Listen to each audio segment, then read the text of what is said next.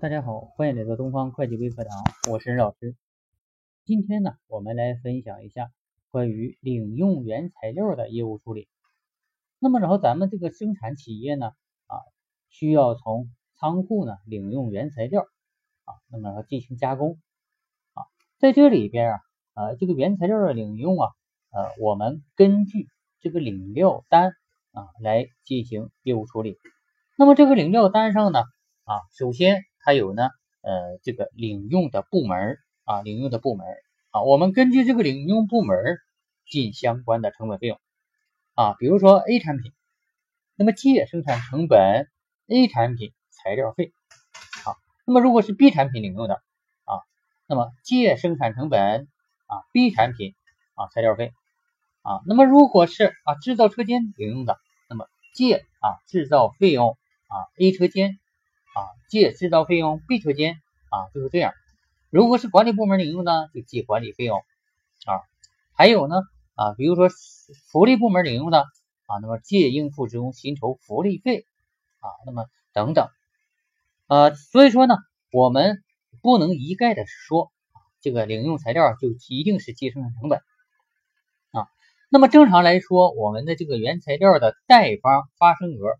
啊，就应该等于生产成本的借方发生额啊，这一个月下来。但是呢，有时候啊，我们刚才说了，有其他部门领用的话，那么这就有可能啊，生产成本的借方发生额跟原材料的贷方发生额不一致啊，不一致啊。那么然后在这里头呢，呃，我们领用的原材料啊，领用的原材料呢，呃，我们需要根据数量。金额来进行处理啊，数量金额来处理。那么在这里头啊，呃，因为有的企业呢啊，业务量比较小呢啊，它可以直接啊采用领料单来进行账务处理就可以了啊。但是呢，有一些大的企业啊，由于它的这个材料的啊频繁的领用啊退库再领用再退库，那么如果靠领料单呢啊是很难解决的啊，所以说。往往会在这个呃月底的时候用一个领料汇总表啊，相当于说把这些领料单呢汇总一下啊。当然了，这个领料汇总表呢啊还需要跟啊每一张领料单呢进行核对啊，进行核对啊。同时呢，月末呀要做好原材料的仓库的盘点工作啊，这样保证账实相符啊，保证账实相符。那么这个业务的账务处理啊非常简单。啊，借相关的成本费用啊，贷原材料就可以了。